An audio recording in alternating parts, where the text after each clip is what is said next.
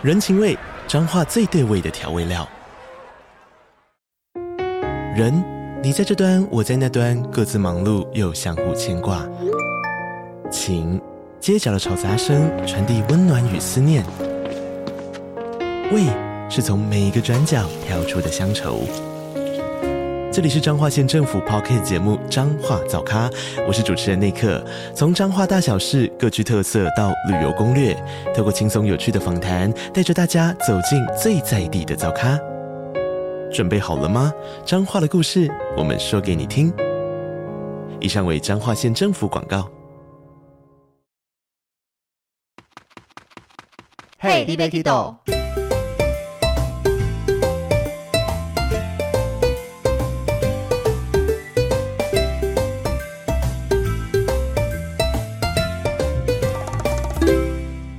大家好，欢迎收听《Hey D B Kido，》，我是维尼。今天我们同样是邀请到马来西亚的导游阿土来跟大家把上一集没聊完的部分继续分享给大家听。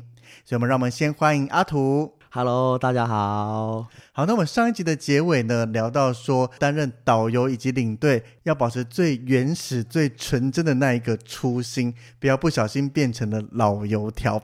那不晓得针对老油条的部分，阿图你有什么还想要跟大家分享的吗？除了我觉得是性格老油条之外呢，有一些的话就是我们所谓的就领队出来的话，就导游领队就各有各的职责嘛，对不对？但是有一些话是 agent 当领队的话，你就知道他们肯定是不做工的那一种，不是全部的吧？你这样子讲很危险哦。一部分啊，一部分的那一种，那的确，所以我是觉得说，因为虽然说你是 agent，你带团出来的话，你是挂着领队的这身份出来的话呢，哎，拜托，就该做东西你也做啊，就好歹，就算你不查房也好，你不处理事情也好，车上点人。应该可以吧？好了，这个这个我们留到下一集再讲。我们 我们把火气收下来。好，我们先回来马来西亚导游这一块。对不起，我错了。回来，回来，还没聊完，还没聊完。那我好奇的是，你能不能回想到你当时第一次上团的那个感觉是什么样子？紧张。然后那一团是。大团吗？还是小团？小团啊？怎么可能大团？因为那时候的话呢，带团出来，公司也怕突然间一时间给你大团的话，你会 handle 不了。所以通常就新的导游带了团的话呢，都是人数差不多是十六个、十七个。虽然说现在跟你是十四个没关系，对，那时候的话呢是十五、十六算是小团的那一种。所以那时候是疫情前，现在是疫情后有差，好不好？可以，可以，可以。所以那时候都会给你小团先磨练、磨练一下这样子。对，当中有什么问题的话呢，我的。师傅对我说有问题就马上打电话给他，他对他都 OK。到现在我家师傅的话呢，虽然说再出来带团这么久了，他还是很不放心我们。有什么好不放心的？你这么优秀了，没有就不是我啊，就很多名导游这样子，他是我们家的总导游，所以当中有什么团有什么问题的话呢，都是他关心一下，他都非常的关心的那一种，非常敬佩他。这样子，你的好了，不用再狗腿他了。虽然他他有听我们节目吗？我不要信，我会转发给他。对，特别截出这个几分几秒开始，对对对对，阿土有称赞我们的总导游，我家的总导游这样子。没错，你当时第一团也是搭传统旅行社的团吗？就是有一个领队带过来的。对啊，对啊，对啊。那你有跟这个领队讲你第一团吗？不会，不会，不会，不敢，不敢，不敢，哦，不敢哦。我反而那时候不敢。因为那时候的话呢，如果说是第一次去的景点的话呢，我就敢跟客人说是我第一次去的这样子，因为有些景点并非是所有人都去过嘛。对。但是如果说第一团的话呢，我不敢说。我怕领队会欺负我。可是像我自己跟我和其他的学弟妹讲，我都说你直接跟导游讲。但是我们会先看一下他的导游是谁。是。那大部分的导游都是 OK 的。那我们就会说，你直接先跟他说，你第一团，或是你第一次来槟城，第一次来这个国家，这样才让导游知道说你很可能什么都不知道。他不能说。互相 cover 这样子，对不对？对对，互相帮一下，因为有时候我们领队导游可以分工嘛。嗯、比如说，像之前去布城粉红清真寺的时候，嗯、可能有人临时要上厕所，那你们会先带进去，正常的去换袍子参观。那导游就会说：“那请维尼先带一下客人去厕所。”对。那万一我没跟导游讲，我没去过，甚至第一次来，那导游这样一讲，我就说：“啊，厕所在哪里？”的确，的确。这时候我觉得我们领队，我都会跟学弟妹讲说，你直接跟导游讲，这是我第一团，甚至我从没带过团，那我这是我人生第一团，嗯、甚至第一次来，或是像我这一团，不是跟你讲说，星期三我没去过，对啊，对啊，对啊，意思就是我有很多事要问你，或是你不能突然叫我说，那你等下带客人先干嘛干嘛的，嗯。可是我觉得，就是你领队过来马来西亚第一次，比如说我们升级站第一次的话，我觉得正常样子，因为来到当地的话是有当地导游去负责。但是如果说我觉得，比如说今天一名资深领队你来到当地的话呢，你听导游说哦，我是姐，我是第一次带团，你觉得你身为领队的话呢，你会有什么样的感觉？如果说我们刚好可以 cover 啊，如果说刚好这个景点你也是第一次来呢？我们有同事遇过，就一起第一次啊，对啊，一次就很开心的那一种啊。对，所以那时候话呢，我那时候我第一团的话呢，我不敢跟领队说我是第一次带团。可是你有跟他讲你是新人吗？其实信不信看样子就知道了，因为有时候你们领队都经常说嘛，导游拿起麦克风就前面自我介绍那几短短几分钟的话，你就大概可以猜得到，哎，这导游讲话的料到哪里这样子。其实就像你们看我们领队在一些可能第一个点的操作，甚至对，像我们讲说从吉隆坡机场出来，我们出来以后，导游一定站在右前方那边，只要有人拿着旗子走出来，东张西望或是往左边哪边看，不是直接看向右前方的话，就知道这个一定是第一次来吉隆坡。是菜鸟啊，是是是是是，所以你们其实看我们跟我们看你们一样，就是看一下下就知道说这个人到底有没有料了。对啊，就像有时候你们领队出来的话，吼，较多领队都是拿着旗子就前面带出来嘛。是啊。可是有些领队的话呢，我就不晓得。我问你哦，一般正常领队操作的话呢，到底是客人，比如说到了机场拿了行李箱之后的话呢，哈，一般你们的做法到底是领队走前面带出来，还是领队压后带出来？我很好奇。我觉得我两我两个我试过，呃，都有看过。我两个我试过，因为像你的做法的话呢，你是你走第一个，对不对？要不然的话呢，你会带着客人拿了行李箱之后的话呢，就过了 S 光，对不对？过了 S 光，你将旗子交给我之后呢，你就直接站那边引导客人，哎，导游在前面的这样子。对啊，因为你带往旁边集合，对对对，不要挤在那个出入口。至少你会带着客人说，哎，导游在这边，你的做法这样子嘛。但是有一些领队的话呢，是直接全程压后，让客人自己带头，所以让客人去认我们的接机牌。反正我这做法，我觉得。比较很好，为什么客人要认你的接机牌？他又不是自由行。对啊，对啊，对啊，对啊。所以有时候话呢，客人根本不晓得我是跟哪一家旅行社抱团。所以有时候就曾经试过，一半以上出来的时候话呢，哈，就其他客户他们找不到导游，导游找不到客人，客人找不到导游，直到领队出来说：“啊，迪迦，迪迦，导游在这边没看到，是不是？”就超尴尬那一种。所以到底你们做法是领队应该前还是后？你觉得？这个我们我们也是要下一集一起讨论领队。你我觉得现在你酒喝多了，一直想抱怨领队咯。没有，我我的杯子喝完了，然后我酗酒一下，你等我一下，等一下，我酗酒一下。好，那酒庄回来了，我们还是要先聊点震惊的，那个忙一点的，我们下一集再继续再聊你心目中的领队。但是下一个主题不要跳太快。没有，我觉得说我一路来都很震惊啊。我聊我聊我我我有跑题吧？应该没有吧？我有拉回来。哦、好，辛苦你了。那，那我接下来好奇的是，你说从第一团比较紧张嘛？那接下来你开始带团的时候，有没有发生一些可爱有趣的事情？可爱有趣。我本来想直接问有没有出包的事情，但是我想想一下哦。还是你从开始带团就是一切这么的完美到现在？浪静。我坦白说，我觉得我一生当中算是蛮幸运的那一种。可是其实这不见得是一个好事哦，因为经常就听很多导游说的话呢，其实带团就谁都会带，但是呢当中你必须要遇过一些事情，就是危机处理上，对对对，你才会从当中就危机当中去学习一些东西。可是目前说发在来说话呢，我好像每一团都风平浪静的那一种，就是没有那种船没有开的啦，或是汽车抛锚，或是各种。哦，有有有有，你突然讲话了，我想起了兰卡威的高空缆车，印象很深刻。因为高空缆车的话呢，就行驶了这么多年嘛，对不对？当时的时候话呢，就带团，我们就搭缆车上去高空缆车，所以那时候话呢，就我先压头，我先搭缆车下去山脚下，因为那时候有一半的客人的话呢，那时候刚出来带团，就做起事来的话呢比较尽责，所以当中我们都是带客人上去，统一带客人下山的这样子，现在都是放羊吃草嘛，就 不是放羊吃草，应该说是让客人自己自自由活动的时间，操作方式不一样，不一样。就我这样子现在的话呢，让客人就到上面之后呢，几点几点车上集合的话呢，客人的时间会较。会比较好，因为每个人逛自由度比较高，对，对自由度比较高，每个人逛的景点不一样。我刚一直帮你圆这个，对，要谢谢哈。对，因为可是那时候的话呢，就刚出来带团没多久，还是一两年左右的时候的话哈，我都直接就统一带上去，客人看完之后就统一带下来。所以那时候呢，就正巧我就先带一半的客人先搭缆车下到这山底下，然后之后呢还有一批的客人的话呢，是领队带同客人呢，就正要准备搭缆车的时候的话呢。印象中，我记得差不多是五点钟左右，突然间哦，整条缆车轨道暂停，直接不动。因为一般来说话哈，兰卡威的高空缆车暂停的话呢，一种可能性而已，风太大。是。对，风太大的话呢，因安全性的考量，它就暂时停止，等风强度降低了之后呢，才继续的行驶。可是重点是这个时候的团员，你们两边的都在陆地上吗？对，陆地上。那还好一点，如果关在缆车上停了，很吓人。那个超尴尬。而且一开始呢，我以为风太强还是怎样，可是越越看越不对劲，至少停了差不多是十五分钟，缆车还没动，而且那时候没有什么风哦。我直接问柜台人员，问缆车的工作人员，哎。怎么了？为什么缆车不动？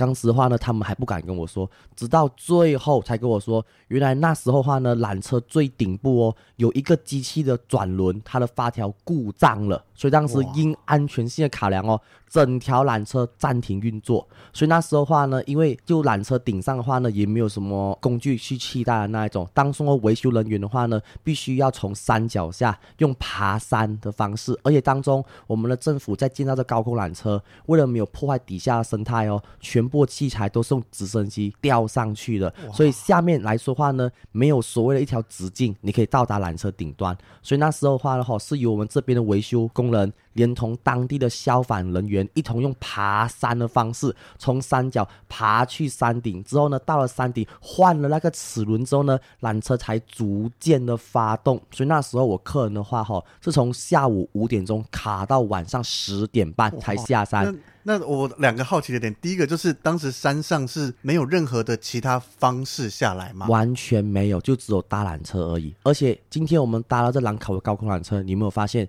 每一个缆车的包厢里面的话呢，它都会有个广播。有广播，然后还有一个 emergent kit，就是一个对对对对，我不知道里面放什么东西，但我猜除了一些紧急用品，可能会有水啊、干粮这些。对，可能是这样子。不过广播很重要，对不对？不过那时候我卡的时候，哈，缆车那边的话呢，没有空调，也完全没有广播，所以那时候我只能跟客人说，我们不幸中的大幸，就是说当时所有人卡的地方都不在缆车包厢里面。那是因为你们团幸运，但是一定有人在这个缆车的车厢里吗？有有有有，那卡了好几个小时。他们也就是跟你们一样，等到十点半修好了，对，才开始启动。重点。是那时候话呢，缆车里头是没有任何广播，所以说被卡在缆车中间的话呢，根本不晓得怎么样的事情。但是重点是你想象一下哦，五到十，整整差不多是六个小时的话呢，啊、你要上本寿怎么办？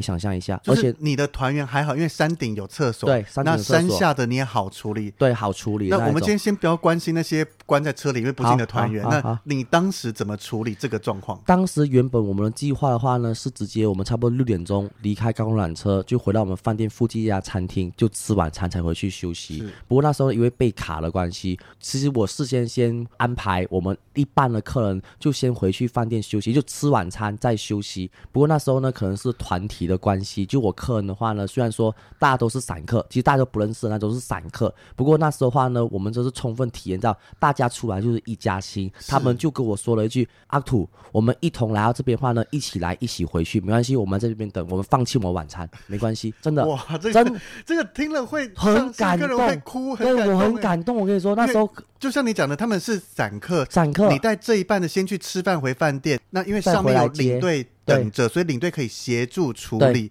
那其实是没问题的。他们全部都这样子，对，哇！当时就说一句话：“我们一起来，一起回去。”真的会马上掉眼泪。我底下了，我超感动，但是我没有掉眼泪的那一种，我是超感动。而至于我山顶上的话呢，我领队不简单哦。山顶上面的话呢，虽然说他们都在平台那一区，可是当天晚上下雨。刮风，风是超强的，所以那时候话呢，他们上面有人拍一些一次性的雨衣，所以那时候话呢，有一组客人就好几个，就年纪算是蛮大了，因为那时候雨衣都是有限，都是用抢的那一种。好在那时候呢，我的领队身手敏捷，直接他们工作人员在发的时候呢，马上就抢了几个雨衣给我客人。所以我们就分批的作战。那个时候跟现在一样，就是有一些咖啡厅或什么有吃的嘛。那时候因为我们里面上面有小卖部嘛，对不对？嗯、所以那时候工作人员的话呢，就拿小卖部里面的面包啊、零食啊、饮料啊，就给他们喝。不过那时候因为山上哎很冷，又下雨又刮风，对，超冷了。所以最后的话哈，他们的维修人员修好了缆车，缆车启动，一个一个送下来之后呢，当我底下客人看我们直接抱着。真的 经历了生死，你知不知道？真的哪有生死这么夸张了？欸、就那一个场面的话，真是超感动，那就久别重逢了这样子。对，大家安心的下来，我懂，超感动。我我我这一团，我对关心其他，虽然他对我只是陌生人，但是今天是同一团的团员。对啊，所以他说我们是超感动的那一种。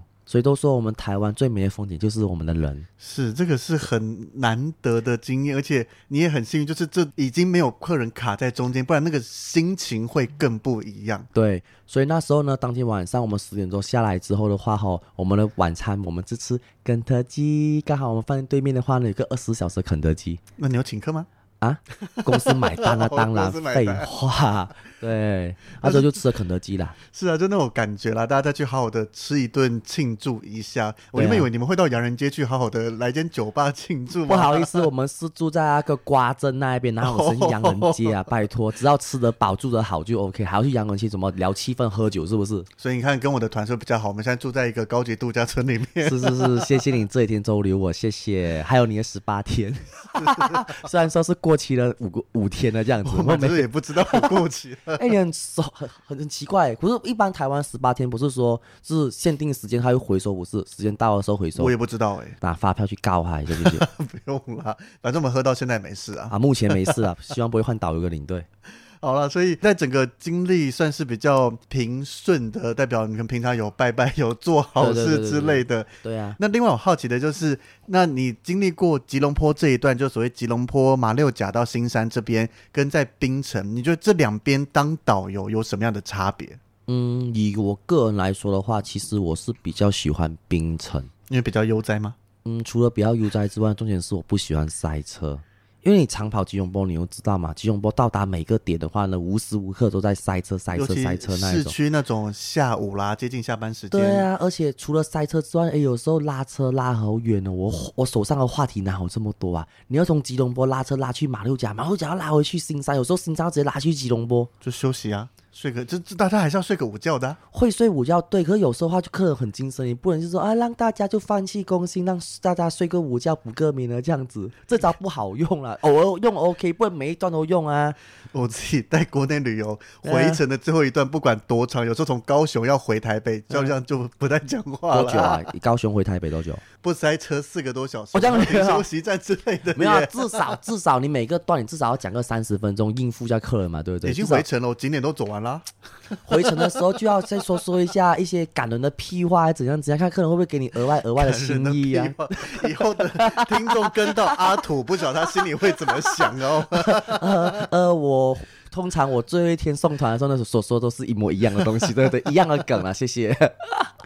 所以两边带起来，你觉得吉隆坡是因为悠闲？没有吉隆坡不悠闲，就除了塞车。悠闲，就吉隆坡，我就是觉得说，就对于我来说的话呢，会比较塞车的那一种。而且我就觉得说，个人觉得哈，个人觉得哦，我觉得吉隆坡的一些导游不是很友善。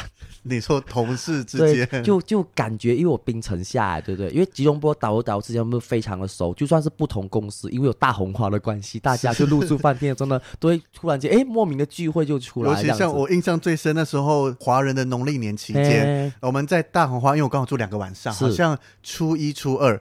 我们领队导游都是不同公司，但是大家都看过面。对，我们两天都可以围到两大桌。对啊，你看多闯都会忽然间会有个聚会这样子。就像我带团，我也是偶尔会下一大红花，但是因为我是槟城的导游，通常我需要挂红花的话呢，就一团吉隆坡的导游啊、领队这样子就一团聚，而我一个槟城人的话呢，就孤家寡人这样子，概念超可怜的，好不好？可是你有机会遇到像我们带东南亚这种，一定就是会哎，你的阿阿图你怎么跑来这边来大红花了？没有，因为疫情之前，你知道冰城的团非常的。少啊，因为有些领队的话呢，基本上哈，冰城哦，基本上我们一生只碰过一次的面，就这样子而已，算非常的少。那我跟你碰两次算多？没有，我们是疫情后，我们那时候疫情前，疫情前我只有来槟城，我那时候疫情前带团三年多，我只来槟城两哎三次，算是算多了，算是算很多，因为算很多领队跟我说，阿土我第一次来，因为其实那时候的话呢，就算一些有经验的领队，差不多是三四十，就带团经验蛮丰富的领队的话呢，很多都是第一次来槟城。要不然的话，就是十多年来一次冰城，所以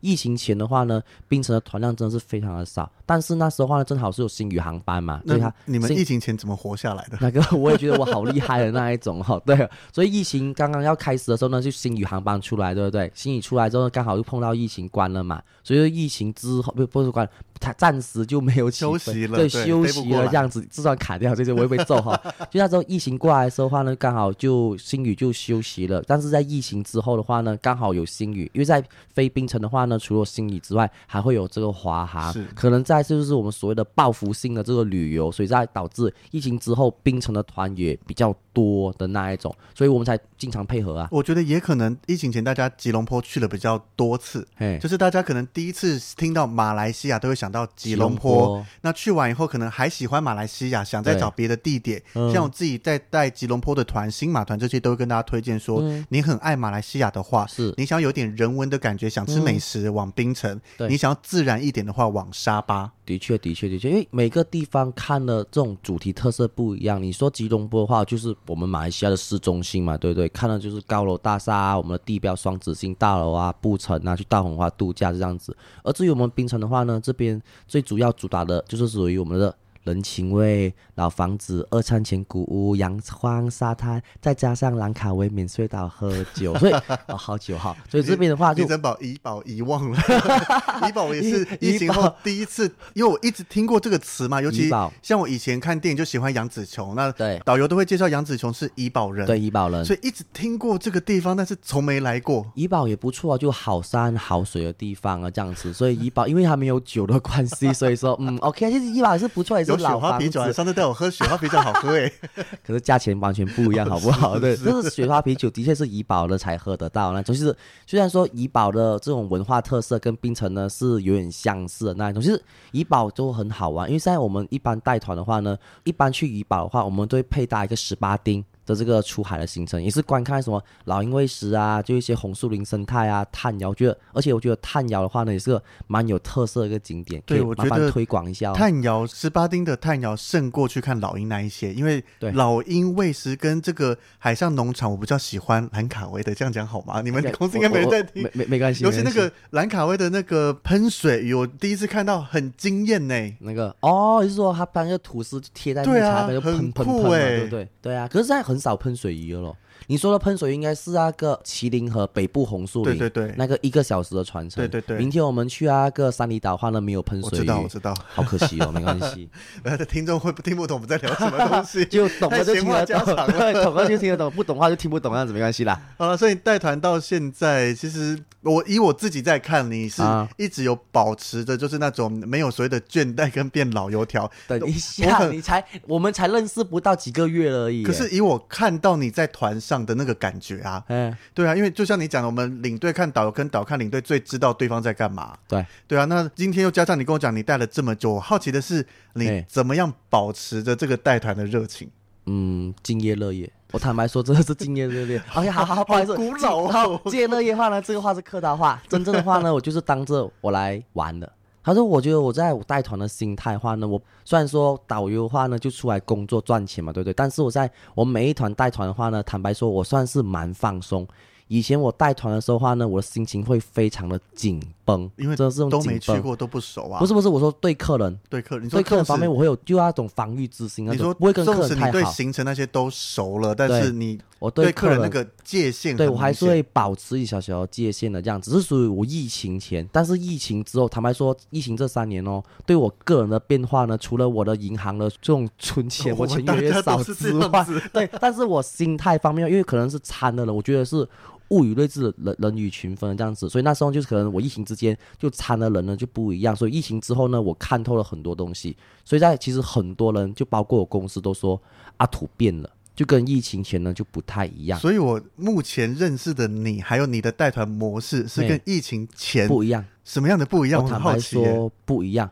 现在的话呢，我会比较当客人是朋友，而且说话方面的话呢，我尺度比较开。有没有觉得？我我我没有比较过，但是以我自己在看你，或是跟你的好哥们，因为你们是很熟的，尤其他是跟你的实习团嘛，是是是，那你们两个。风格就差异非常大，所以你以前的带团是像你的好哥们类似吗？有，有点类似这样子。哦，那这样子。而且那时候我带团的时候呢，我都就像现在有时候带了团之后话哈，我会跟客人，其实比如说去到兰卡威还是去到怡保哪家饭店，正好跟客人住同一家饭店的话呢，正在的我可能会跟客人就去下了团就去喝喝不喝喝喝喝饮料聊聊天，小麦饮料啊这样子嘛。可是疫情前的话呢，我下班我就下班，真的。我下了班之后呢，基本上我通常我不会再跟客人碰面。客人叫我去聊天聚会的话呢，通常我都会拒绝。这是属于疫情之前，但疫情后的话呢，真的是把客人当着朋友这样子。那我现在带团模式还是像疫情前的你哦，是哦，就是客人就客人，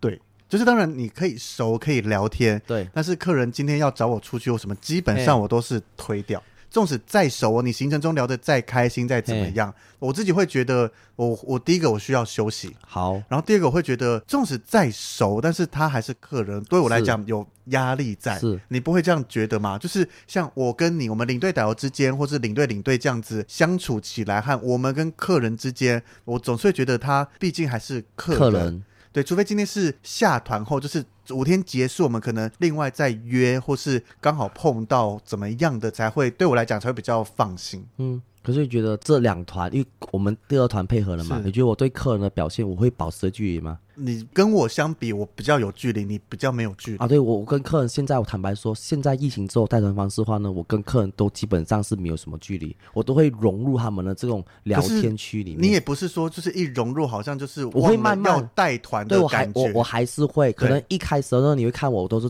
比较震惊的这个带团。没有，你从一开始做 没有，第一天第一天我会比较震惊，我会很震惊，而且我开玩笑会变得比较小。但是跟这第二天、第三天跟大家慢慢的熟悉，比如说我们今天第二天。嘛，对不对？跟客人比较熟的时候呢，我会开始放宽我的角度、就是、我的尺度、我讲话的方式。那个也是要去抓那个性质或者对，主要是看客人啊，对啊，因为主要是看如果说客人能聊得天、能开玩笑话呢，我就直接是真本事就不真性格去带团那种。但是如果说去遇到一些比较老实的。就皮笑肉不笑的客人的话呢，可能我就老老实实的带团。不过坦白说，我之所以现在就用心带团，不是也不是说用心啊，等一下很奇怪，应该说到现在呢，我愿意花我自己的休息时间去陪客人的话呢，我就是为了我第五天的 shopping，这样子说吗？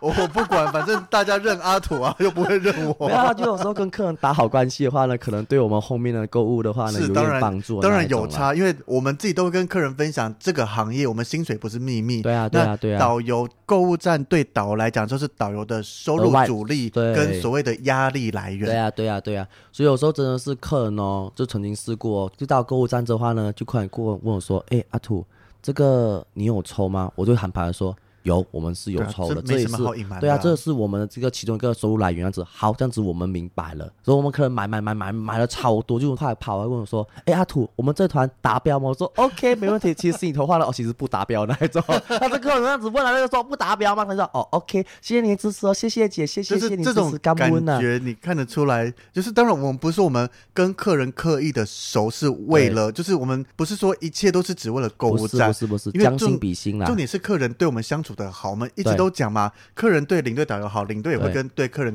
导游更好。对啊，我们是因为我带团的话，真的是坦白说一句，我真的哈，刚刚可能之前说的都是鸟话，我现在说一句话是真的，是的，对，很多鸟话哈，其实真正的就对每个客人的话都是重新出发。用真心对待他们，可是我相信哦，我真心的对待总会得到回报的那一种。就就回报就是用我业绩来证明。对，我们这一团等着看。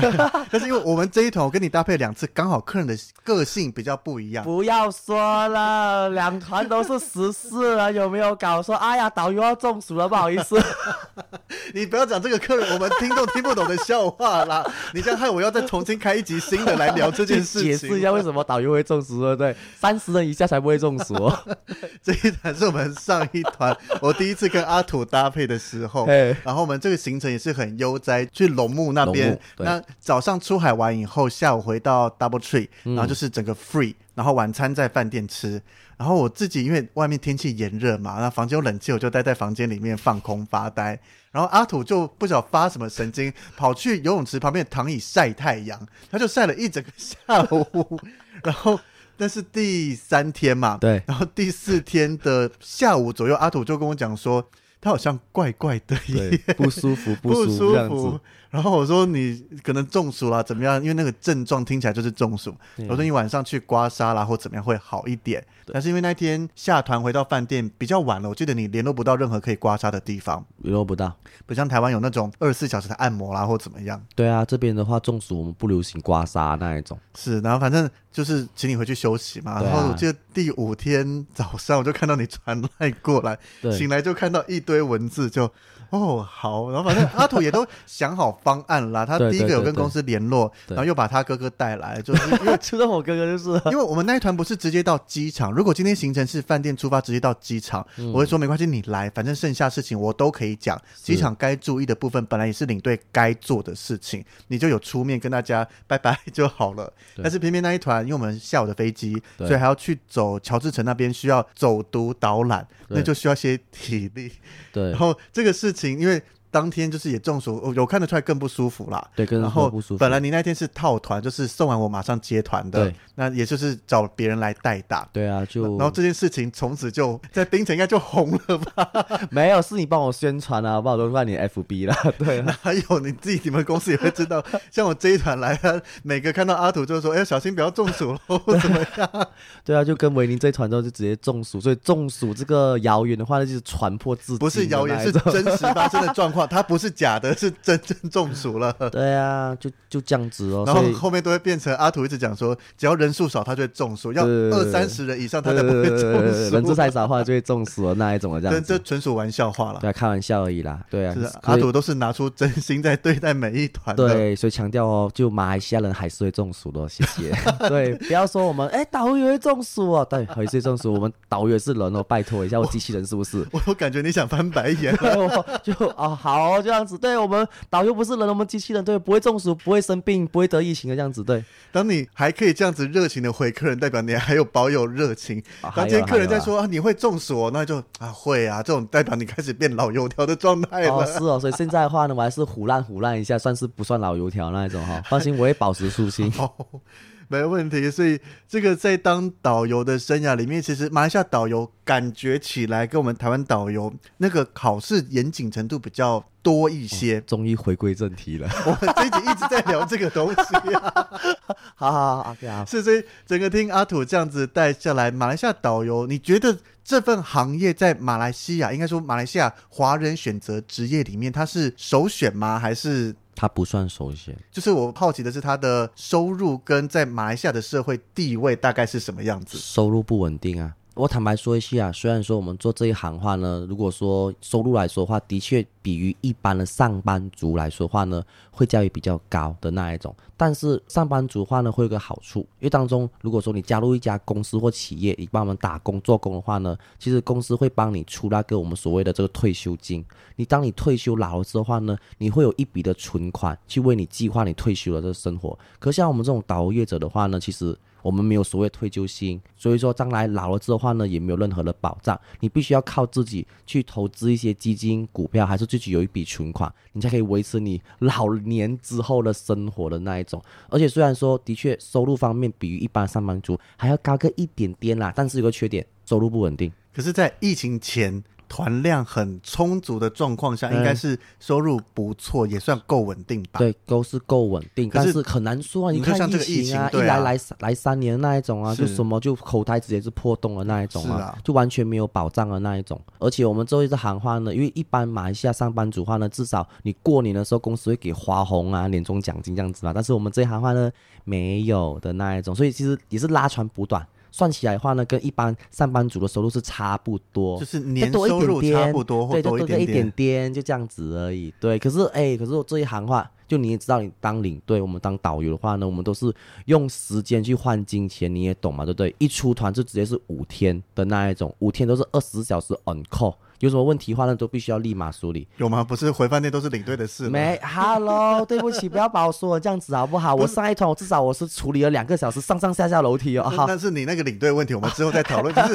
正常来讲啦，我们领队 导合作分工，除非饭店出大事，我沟通不了，不然正常你们回饭店是可以休息。正常是领队二十四小时 on call 啦。对对对对对对，所以说这就是导游跟领队的职责那一种哦。其实我觉得导游跟领队的话呢，其实比较辛苦了，是领对我坦白说，有吗？我觉得是导游哎、欸。我觉得是领队，就我们看法不一样。就可能因为你领队，你带客人过来马来西亚之后呢，虽然说表面上也是将客人交给我们，但是事实上的话呢，其实领队这主要职责，除了要照顾我们这个客人的安危之外的话呢，主要看我们安全啊，餐厅有没有吃饱啊，饭店有没有住好，有没有睡好样子，你们还要监督导游，是啊、有没有跟着合约上的每个行程去走。因为如果说出了什么差错带来台湾的话呢，领队的问题还是导游问题都一样嘛，就是大家都有问题。我们是同一阵线、啊，对，同一阵线的，所以说其实领队会觉得心理压力是比我们导游还要大。虽然说平时我们 我们听你讲，觉得领队好伟大。但我我坦白说啊，所以每一次每一天我在送团的时候，都跟我说，其实最为辛苦的就是我们的领队，我们的维尼这样子，就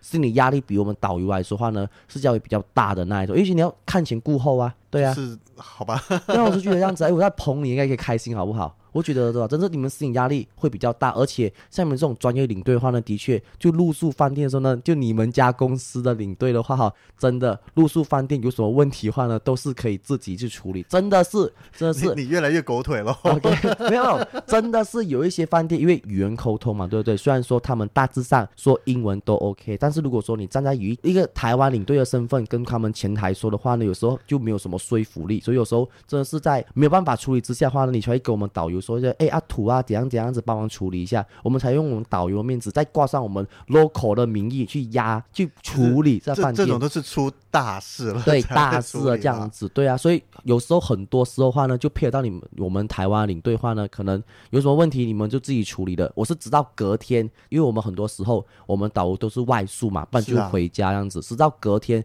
跟你们去碰面的时候，再跟我说，哎，几号几号房主的问题，但是处理好，我就哦，好安心哦，就跟你们带团了这样子，对，是，所以你是觉得领队比导游辛苦，所以在当初选择进旅游业，才没有选择当马来西亚的领队带团到别的国家，选择了导游。没有啊，因为我之所以当导游的话，其实我是受我爸爸的影响，哦、所以你我是完全没想过要当领队这件事情。没有诶、欸，我没有想过诶、欸，因为我觉得是年轻，很多人都说必须要趁年轻的话呢，就当领队。因为导游跟领队有个各有各的好处啊，啊比如说导游的话呢，如果说你要赚钱，你就当导游，但是看的东西比较少。你要去看世界，世界有多大，有多美好的话呢，你就当领队，就带出去。一个相反的，就赚的东西的话呢，就比较少的那一种。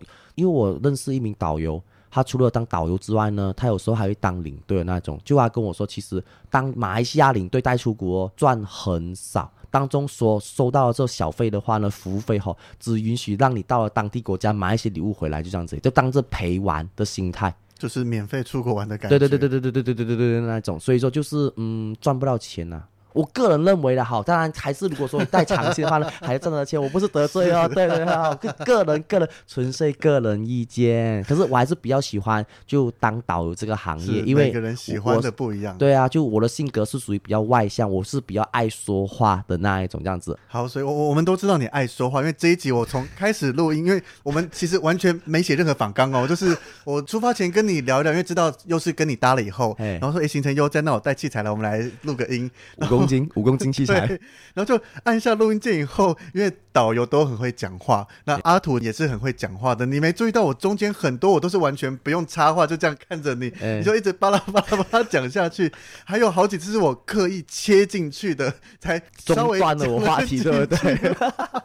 所以跟导游录起来非常的轻松啊。我就我就可以开头玩，然后就剩下都交给你就好了。不要这样子，不要这样子，还要靠你去主持，这是你的节目好不好？对，是我说友谊出场哎、欸，不要这样子，很好。你今天换个口音啊，今天我们有很多来宾上来，但是都是台湾人。对。但是今天大家听到阿土这样子讲，尤其是马来西亚的华人，而且我觉得你的口音算没有特别严重了。你说没有像马来西亚音严重来讲，就是我们所谓大家台湾人认知的马来西亚腔，嘿，很多会在结尾，比如结尾加什么？很多马来西亚罗鲁拉斯妹啊，对，斯妹，对对对对对对，你很少了，没办法，在 台湾台湾人相处太久了，对啊，都被气爆了，对，都被讲了很多次了，能怎样？是，所以今天经过阿土跟大家分享，相信大家应该对马来西亚的导游有更进一步的了解。虽然我们听众大部分是台湾人，但是我知道有一些马来西亚的听众在听。嗯、如果你是马来西亚的听众，对旅游也有兴趣的话，因为马来西亚导游是要马来西亚国籍才能考嘛，国籍才可以，就是我们。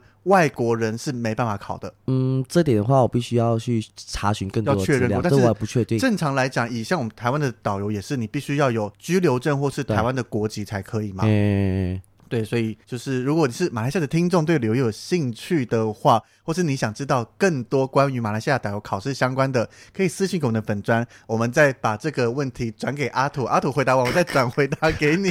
可以不要这样子吗？很累哦，这友情友情演出好不好？就不要将后续工作丢给我，OK 吗？听众有时候就好奇，你就是帮忙回答一下。哦、好了好了，看心情。我能回答的我会尽量回答啦。OK OK。这种你们考试相关或怎么样，我真的完全不熟，所以才请你来跟大家分享啊。好啦，可以啦可以啦。就看在你的份上啊，就可但是我可以说哈，我做事很看心情那一种哦，心情决定我的答复的那一种。反正如果有问的相关的，应该都是马来西亚人，你可以直接来槟城找阿土，对他抗 o 之类，我都我都不 care，没关系。对对对，不要在我团上吃的东西，抗 o 不是好事。你你在对什么东西？你是不是听不太懂台语？听听不？以后大家碰到阿土，想骂他用台语就好了。强迫的什么意思？不是，等一下再给你解释。等一下，你现在先说。等一下再给你解释。好了，好了，好了，好了。所以，我们这集就跟大家聊到这边了。希望大家喜欢我们第一次的海外录音。不晓得大家听完阿兔讲完，我相信应该都是听得懂的啦，不会说口音太重啦，听不出来在讲什么。嗯，大致上啊，因为我本身有点大舌头，可能讲话发音方面不是很标准。但是你就是外国人嘛，对我们台湾的角度来讲，我是外国人，我很珍贵哦，我是外国人，哦耶，有什么好珍贵的？哎，外国人听起来就比较高档，好不好？哪有啊？你这个种族歧视心态是怎么样吗？我是混血，谢谢。好了，所以我们这一集就跟大家聊到这边，希望大家会喜欢。如果喜欢我们这一集的话，或是喜欢我们这样子出外景到各个国家找不同导游访谈，因为这个是我在疫情国门准备开的时候，会觉得我们未来可以做的一个系列。可是要做这个系列真的不容易，因为第一个我们。还是以带团工作为主，不是说出国录音，除非是我今天过来度假。那你带团为主的话，大家平常白天到晚上工作都累了，你要有体力跟有心情来录音，又是一回事。所以你这一团是来度假还是在工作？工作啊，那怎么是这来来的录音？刚好这个团型像我们明天出发时间，嗯，很悠闲。没有，是因为刚好卡到这个马来同胞的新年，导致呢我明天只能被迫被逼中午才出发，我们才有时间。就是第一个要有时间，然后第二个要碰到好的导游，不是每个导游都想邀来的，好不好？好，好，好，好开心哦，谢谢。你看冰城这么多导游，就是最后选中了你。没有，因为你冰城配合导游只有小猫那几只，好不好？你们家也只有这几只，好不好？我还能选谁？对啊，就没有办法之下就选阿土来，就对，是没错。所以如果大家对我们这一集聊的内容有任何疑问，或是有任何的有感而发，甚至你也是我们马来西亚的旅游业听众的话。好，欢迎私讯到我们的粉专或是 IG 上面跟我们聊一聊喽。那我们这集就到这边，也非常感谢阿土跟大家分享这么多。那我们后面还会有一集让阿土来好好聊一聊他心中的一些事情，就请听众敬请期待喽。我们今天非常感谢阿土，呃，谢谢谢谢大家，那我们就下礼拜见喽，拜拜，拜拜。